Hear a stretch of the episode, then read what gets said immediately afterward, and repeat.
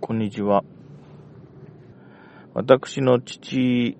えー、と、体の動きがまあ悪くてですね、もともと、あの、ここ数年来、うん、まあ、要するに、車椅子、まあ、車椅子もあの自分で操作できるんですけども、まあ、車椅子生活で、あのー、まあ、あそうですね、大便、小便的なことに関しては、自分で、あの、車椅子で入れるトイレで手すりがあるところならば、まあ、なんとか自力で可能なんですね。現時点では。で、まあ、その父親を耳鼻科に連れて行ったんですけれども、ちょっと耳が痛くなった。耳が、耳の痛み、耳の奥の痛みで。まあ、地域的にですね、あの、そんなにその耳鼻科の開業医さんがたくさんある地域ではないんですね。えー、ですので、あの、連れて行くにしても、あの、選択肢が少ないんですね。まあ、以前にもその受診したことがあるその某委員さんに、うん、以前はですね、私のあの妻が、えー、と、連れて行ったんですけども、今回はちょっといろいろな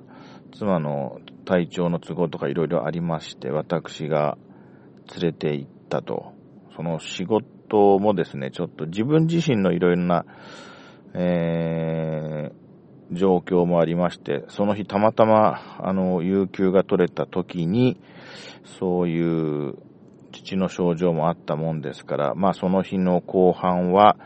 自分のことというよりもその父のために使うような形になったんですけれども、とにかくその日のお休みをもらった日の、え、夕方に、その、某耳鼻科医院さんに連れて行ったんですけれども、そこはですね、何年前くらいに開業されたのかな？ちょっとな20年は経ってないんじゃないかな。まあ、15年くらい前に開業したんじゃないかと思うんです。確か。おぼろげながらの記憶によりますと。なので、もうそういう時代って、そのトイレは、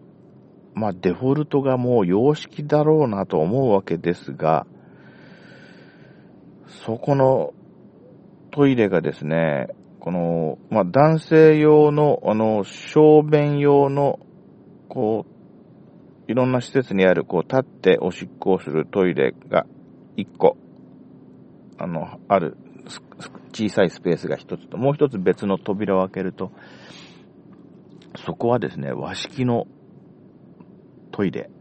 えー、その和式トイレも、あの、全くの平面、その、歩いて入った高さのところに便器があるっていうやつ。それでね、あの、まあ、困ったっていうか、今回その父が、あの、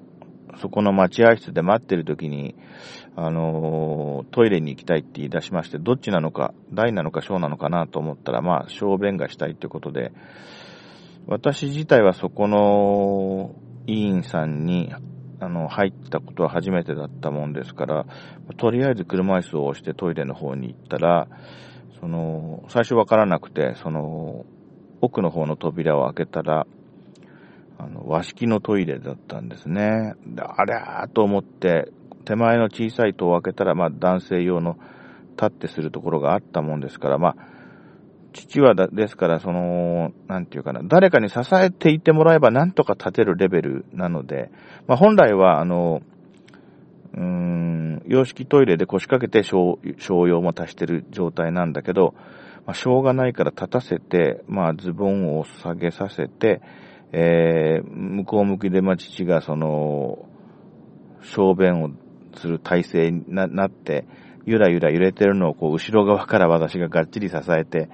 えー、ひひっくり返ったり、つんのめったりしないように、あのー、ね、ピタッとこう、押さえて、うん。で、なんとかおしっこをしてもらい、はい、終わりましたということで、ズボンを上げて、えー、そしてまた、こう、後ずさり状態で、非常に狭いスペースだったもんですから、こう、後ずさりさせて、また車椅子に腰掛けて、また、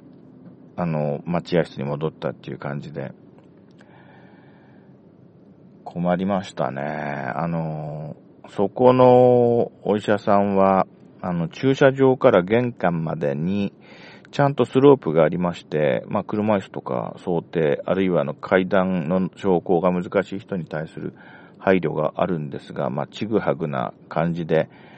そのスロープを登って玄関に、のドアを開けたら、もうそこはですね、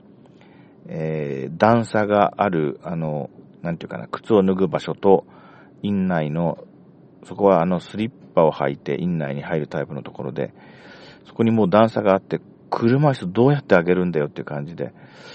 えー、そこまで車椅子で玄関に入ったら、まあもう中にお客さんっていうか患者さんたくさんいらっしゃって靴がたくさんあるので、まずそれをですね、こうどかして、あと、